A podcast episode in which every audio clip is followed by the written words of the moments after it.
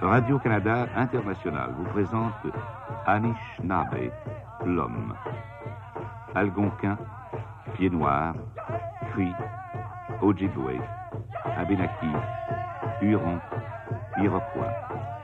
Autant de noms qui ne représentent qu'un seul être, Anishinaabe, l'homme, l'Indien d'Amérique, le mal connu. À travers cette série de contes et légendes, vous apprendrez à le connaître mieux. Vous vivrez avec lui ses espoirs, sa sensibilité, son amour de la forêt, sa conception de la divinité, sa façon simple et belle d'aimer. Aujourd'hui, Wimidigoji, ou l'intrus.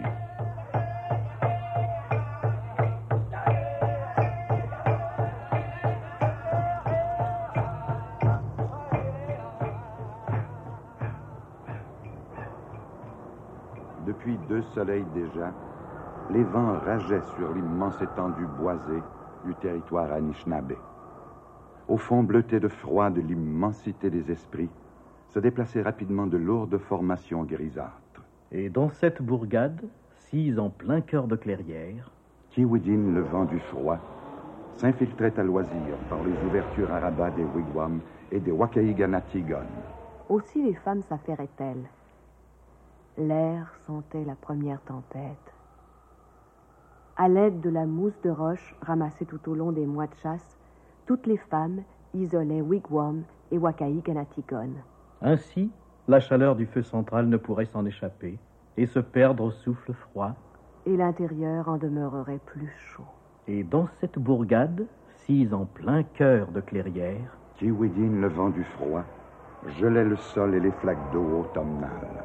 aussi les vieillards s'affairaient-ils. L'air sentait la première tempête. À l'aide de courroies de babiche, tous les vieillards préparaient les toboggans. Bientôt, les chiens y seraient attelés pour les longues visites des pièges. Et dans cette bourgade, sise en plein cœur de clairière, Kiwidin, le vent du froid, annonçait l'arrivée précoce du prochain bibon. Aussi les vieilles femmes s'affairaient-elles. L'air sentait la première tempête. À l'aide de courroies de babiches huilées, toutes les vieilles femmes réparaient et relassaient les agims. L'épaisse couverture de froid de la frileuse Aki, la terre, forcerait bientôt chaque membre du clan à les chausser pour se déplacer. et dans cette bourgade, sise en plein cœur de clairière, Kiwidin, le vent du froid, par sa venue à tir, annonçait un bibon long et rigoureux. Aussi, les enfants s'affairaient-ils. L'air sentait la première tempête. Les uns veillaient le feu, les autres apportaient mousse et bois. Bientôt Kiwidin ragerait ferme. et dans cette bourgade, sise en plein cœur de clairière, Kiwidin, le vent du froid, soufflait de plus en plus violemment. Et tous, petits et grands, jetaient parfois un regard vers la lisière de la forêt. L'air sentait de plus en plus la première tempête. Les chasseurs, partis depuis plusieurs soleils à la reconnaissance du gibier à fourrure, étaient-ils sur le chemin du retour? Avaient-ils senti à temps la venue précoce de la première tombée de neige? Ou se feraient-ils tous surprendre par l'arrivée soudaine de Bibon et dans cette bourgade, sise en plein cœur de clairière, Quand le soleil atteignit son milieu, Kiwidin, le vent du froid, apporta les premiers flocons de neige. Alors tous, petits et grands, s'absorbèrent dans leurs pas. la neige tourbillonna bientôt en tourmente fantastique. Kiwidin, le vent du froid, rageait entre les branches sèches et dénudées. Torturée, la longue étendue boisée du pays Anishinaabe se tordait et craquait, gémissante. des branches mortes s'arrachaient de terre, bondissaient au-devant de quelque obstacle imprévisible. À la danse des flocons se mêlaient parfois des tourbillons de dernières feuilles mortes. Et la première couverture froide de Bibonne que la frileuse acquis assoupie se tissaient ainsi peu à peu en feuilles et flocons. Et dans cette bourgade, sise en plein cœur de clairière, tous, petits et grands, accéléraient leurs préparatifs à l'intérieur et à l'extérieur des wigwams et des wakai ganatikon. Bibon serait long et froid. À l'avenue de la nuit, au moment de laisser tomber le battant de fermeture de son wigwam, une femme crut voir se profiler soudain entre deux bourrasques, à la lisière de la forêt, une forme humaine. brève apparition à peine perceptible entre les plaisirs des vents et des neiges. Et le disparut. La femme regarda à nouveau et ne vit plus rien. Jeu de vent et de flocons, sans doute. Elle laissa retomber le battant et disparut à l'intérieur de son wigwam. Et de nouveau, entre deux bourrasques, se profila à la lisière de la forêt une silhouette humaine. Brève apparition à peine perceptible entre les plaisirs des vents et des neiges, elle entrait en clairière. Les légers flocons de neige se soulevaient d'acquis, dansaient, se couraient, se jouaient à chacun de ses pas, tapissaient un moment le sol gelé et glissant, puis recommençaient leur ronde folle. L'avance de l'homme vers le centre de l'étendue déboisée devint pénible.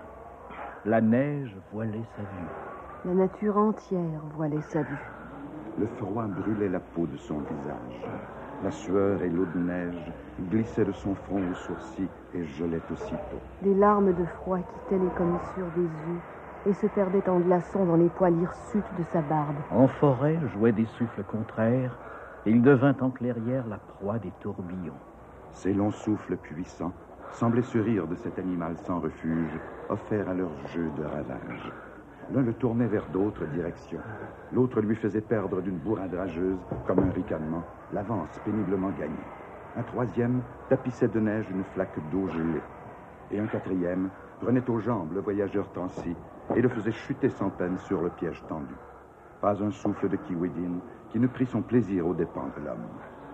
Des branches sèches trouvaient agréable l'obstacle chaud de son corps pour entraver leur bond fantastique. Mais entêté, l'homme frottait ses yeux aux cils gelés, reprenait son équilibre, retrouvait sa direction, et la marche harassante de se poursuivre. Pas un souffle de Kiwedin, pas une bourrasque, pas un seul des pièges tendus sous ses pas, capable de briser sa volonté de survie. En plein centre de cette clairière, terrain des jeux de la tempête, semblait se dessiner entre les bourrasques des wigwams et des wakaiganatigon. Et vers la vision de ce havre perdu, de ce refuge inespéré, titubait l'homme, à bout de force. Alors les malins souffles de Kiwedin changèrent leur tactique de jeu. La force n'avait pu venir à bout de l'homme et lui faire rebrousser chemin. La ruse y parviendrait peut-être. Aussi s'en jouèrent-ils une dernière fois. Ensemble, d'un seul coup, dans un seul souffle violent, ils le happèrent au passage, l'entraînèrent vers la forêt, puis le jetèrent sur acquis comme une feuille morte. Et ensemble, ils s'allèrent tapir aux abords du bois. Et la neige tomba en abondance. Étendu sur la couche gelée, l'homme se sentit bien. Très, très bien. Le froid engourdissait son sein, l'envie de sommeiller. Oh, juste un petit moment. Se laisser aller. Ne plus avoir faim. Ne plus sentir sur sa peau le froid cuisant. Dormir. S'endormir. Se reposer enfin. Le calme profond, brusque contraste au jeu bruyant des souffles de Kiwedin, le sortit de sa torpeur, le tira du sommeil et de la mort par le gel. Alors, il releva la tête. Il ne vit pas plus loin que son bras, à moitié enfoui sous la neige. Combien de temps était-il demeuré ainsi prostré? Plus de vent. Il se releva péniblement, secoua la neige de ses vêtements, puis il regarda autour de lui. Mon Dieu, quel pays, quel pays. Mais la neige libérée tombait en abondance dans le calme profond de l'ensevelissement d'acquis, la terre. Comment faire maintenant? Où est donc cette maudite bourgade de sauvages? L'homme semblait maudire les absents de ne pas être présent au bon moment. Tout en bougonnant ainsi, il sortit d'une de ses poches un flacon d'alcool, presque vide. Il en but une dernière lampée et, dans un juron, le jeta au loin. Regaillardi est décidé et se remit en marche. Il lui sembla marcher longtemps, longtemps. Il lui semblait parfois apercevoir l'ombre d'un wigwam. Mais l'épaisse couverture de neige se tapissait à souhait de silhouettes et de figures multiples. L'homme marchait alors vers son hallucination, passait au travers et s'en créait une nouvelle. Puis, il entendit des hurlements de chiens.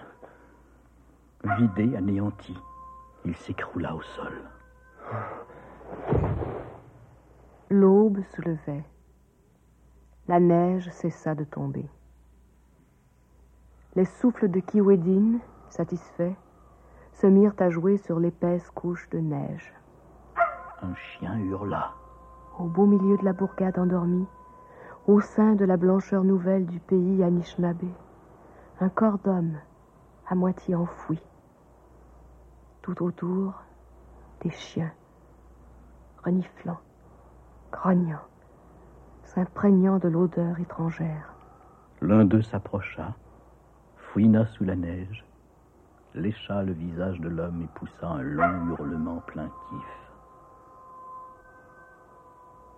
Le battant de fermeture d'un wigwam fut relevé, et le visage impassible d'une jeune femme apparut. Ses yeux clignotèrent tout d'abord au scintillement de l'étendue blanche de cette clarté d'hiver, puis, habitués, inspectèrent sans plus scier les alentours. Alors elle sortit, en glissant sur ses épaules une couverture de peau de mons, l'orignal, et trouva un corps d'homme à moitié recouvert de neige. Elle appela. Hé, hey, Storm Et des femmes vinrent des wigwams et des Wakaïganatigon environnants. Et ces femmes portèrent le corps gelé chez Niganati Mowinini, celui qui connaissait les choses futures. Les vêtements de l'homme, en lambeaux, laissaient voir sa peau d'une pâleur cadavérique. Son visage s'était gelé sur un masque aux traits tirés par la fatigue. Niganati Mowinini se pencha sur le corps inanimé. Alors, rapidement, il détacha la vareuse de l'homme, libéra le cou enleva chaussures et mitaines. Puis il frotta énergiquement les extrémités, pieds, mains et tête de l'inconnu. Celui-ci reprit conscience.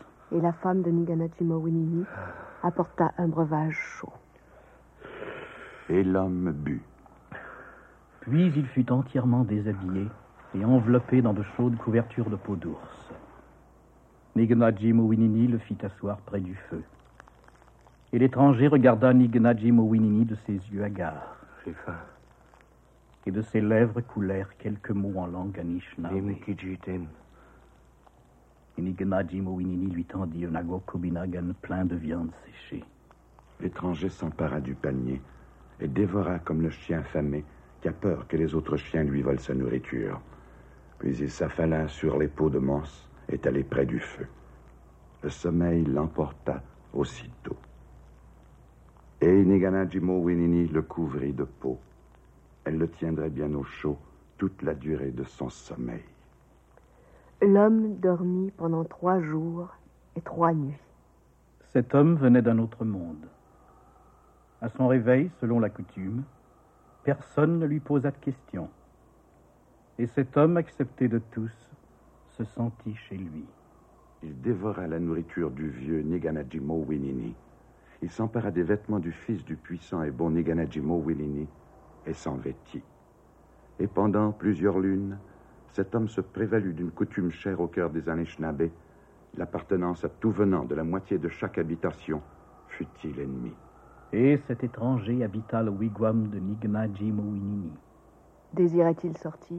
Il s'emparait de la première paire d'agims plantée dans la neige. Peu lui importait d'en connaître le propriétaire, ni de savoir lequel des Anishinaabe devrait marcher dans la neige sans cette aide précieuse qui empêche de s'enfoncer.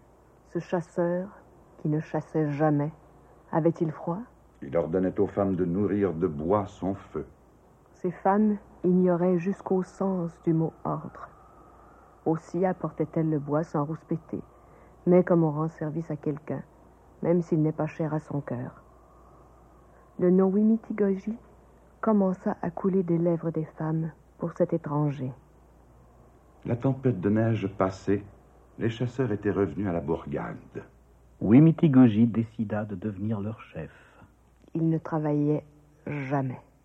Aussi avait-il beaucoup de temps libre pour parler et raconter des histoires. Il se mit à vanter le monde de son peuple, un monde merveilleux où il était possible de boire toute la journée une potion magique très forte.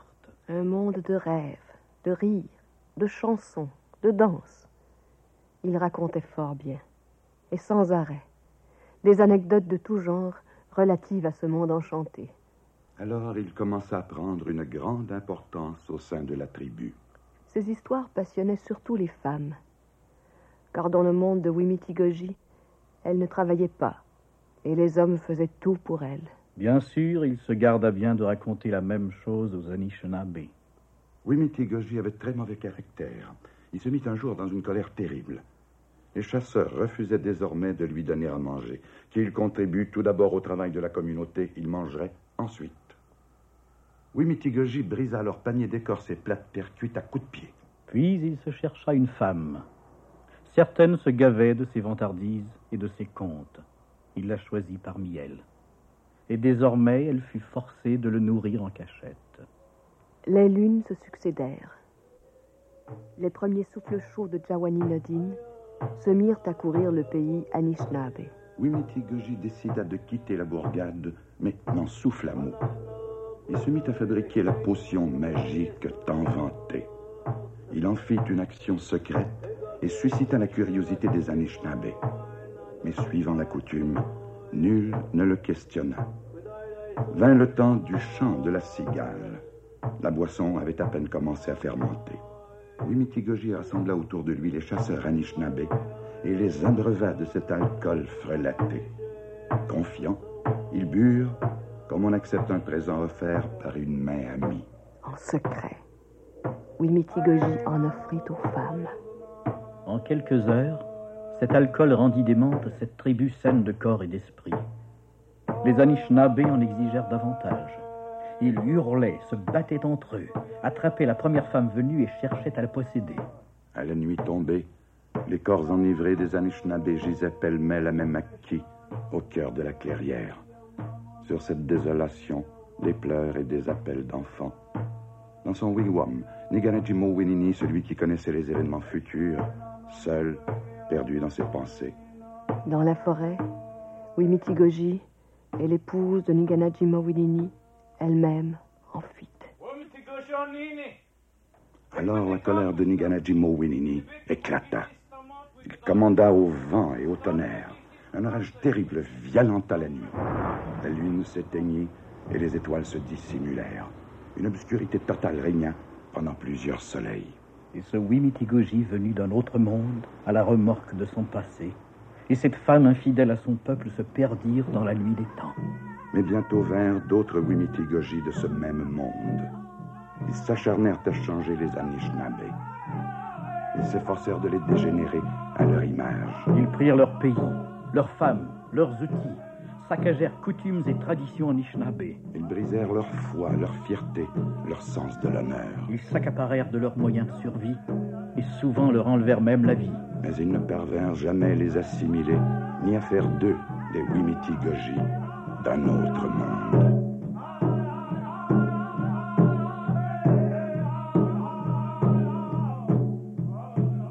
Vous venez d'entendre Wimitigoji ou l'intrus, une légende algonquine écrite par Bernard Assiniwi de la tribu des Cris du groupe algonquin avec la collaboration de Isabelle Mire. On fait revivre pour nous ces voix de la forêt Gisèle Trépanier, Jean-René Wallette, Roland Chenaille et Bernard Assiniwi. Les chants et danses algonquins sont interprétés par Bernard Assiniwi, Puxina Assiniwi, Maxime Yata-Awanage et Luce Wassonkyo. Technicien au contrôle, André Deslauriers. Assistante à la réalisation, André Giguère. Réalisation, Jean Boisjoli. Ici Jean-Paul Nollet, Wawa de Abenaki du groupe Algonquin, qui au nom de Radio-Canada International vous donne rendez-vous à la prochaine légende du beau pays des Algonquins.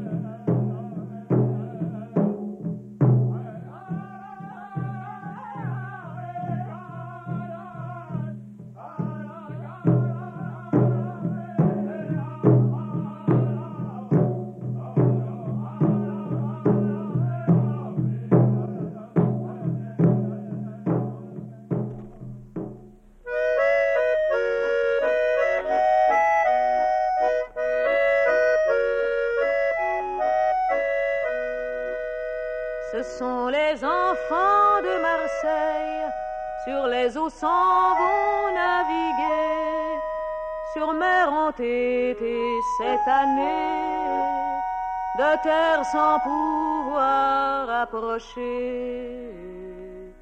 Vivrons-nous toujours en tristesse, aurons-nous jamais la liberté?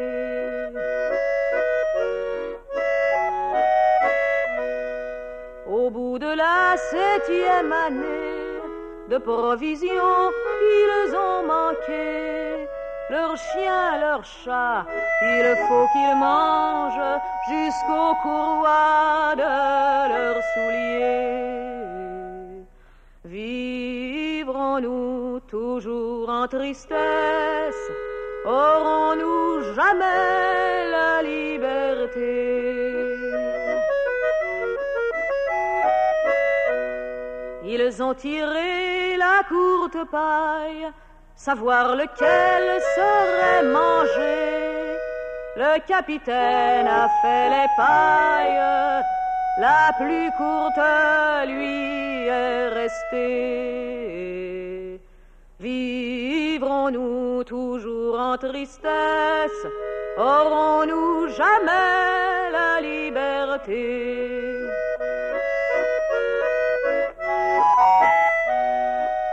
Fit appeler Tijan son page. Tijan, veux-tu mourir pour moi? Auparavant, mais que je meure dedans les unes, je veux monter. Vivrons-nous toujours en tristesse?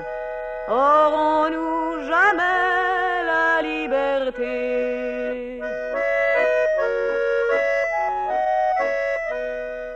Ne fut pas à demi une, se mit à rire et à chanter. Ah, qu'as-tu donc, Tijan mon page, qu'as-tu à rire et à chanter? Vivrons-nous toujours en tristesse, aurons-nous jamais la liberté? Courage, courage, mon capitaine, je vois la terre de tous côtés, je vois les moutons dans la plaine et des bergères à les garder. Vivrons-nous toujours en tristesse, aurons-nous jamais la liberté?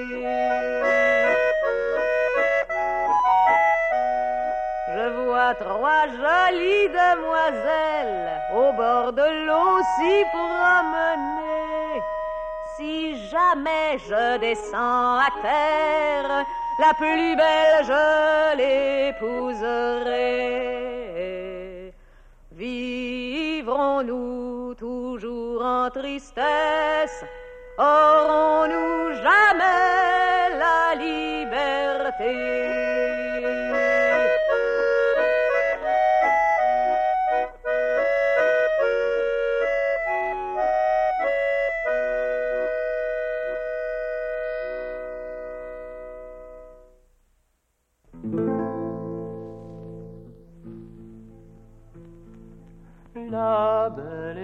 Prison d'amour pour y passer une semaine.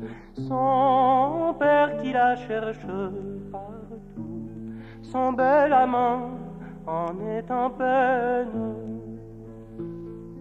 Faut-il demander au berger s'il l'a point vu, qu'il nous l'enseigne? Berger, berger, n'as-tu point vu une fille, la beauté même Oui, je l'ai vue dans ses vallons, assise auprès d'une fontaine, et de sa main tient un oiseau à qui elle raconte ses peines. Faut-il être auprès d'un ruisseau sans pouvoir boire de l'eau qui coule? Buvez, buvez la belle, car c'est pour vous que cette eau coule. Faut-il être auprès d'un rosier sans pouvoir y cueillir la rose? Cueillez, cueillez la belle, cueillez, car c'est pour vous que cette rose cueille. Faut-il être auprès d'un amant sans pouvoir lui compter nos peines? Compter, compter la belle, compter, car c'est pour vous que mon cœur soupire.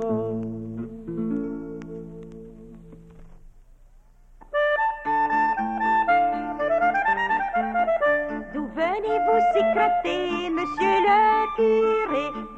D'où venez-vous s'y gratter, monsieur le curé. Je m'en reviens du marché, Simone, ma Simone. Je m'en reviens du marché, ma petite mignonne. Que m'avez-vous apporté, monsieur Que m'avez-vous apporté, monsieur le curé? Des souliers, c'est pour danser, Simone, ma Simone Des souliers, c'est pour danser, ma petite mignonne. Quand allez-vous me les donner, monsieur le curé? Quand allez-vous me les donner, monsieur le Quand tu sauras travailler, Simone, ma Simone Quand tu sauras travailler, ma petite mignonne je voudrais me confesser, monsieur le curé. Je voudrais me confesser, monsieur le curé. Dis-moi ton plus gros péché, Simone, ma Simone. Dis-moi ton plus gros péché, ma petite mignonne. C'est celui de vous aimer, monsieur le curé. C'est celui de vous aimer, monsieur le curé. Alors faut se séparer, Simone, ma Simone. Alors faut se séparer, ma petite mignonne. Peut-être que j'en mourrai, monsieur le curé. Peut-être que j'en mourrai, monsieur le curé. Alors je t'enterrerai, Simone, ma Simone. Alors je t'enterrerai, ma petite mignonne.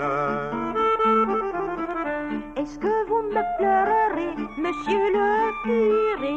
Est-ce que vous me pleurerez, monsieur le curé? Non, car il faudra chanter, Simone, ma Simone. Requiescat in pace, ma petite mignonne. Ici Radio-Canada.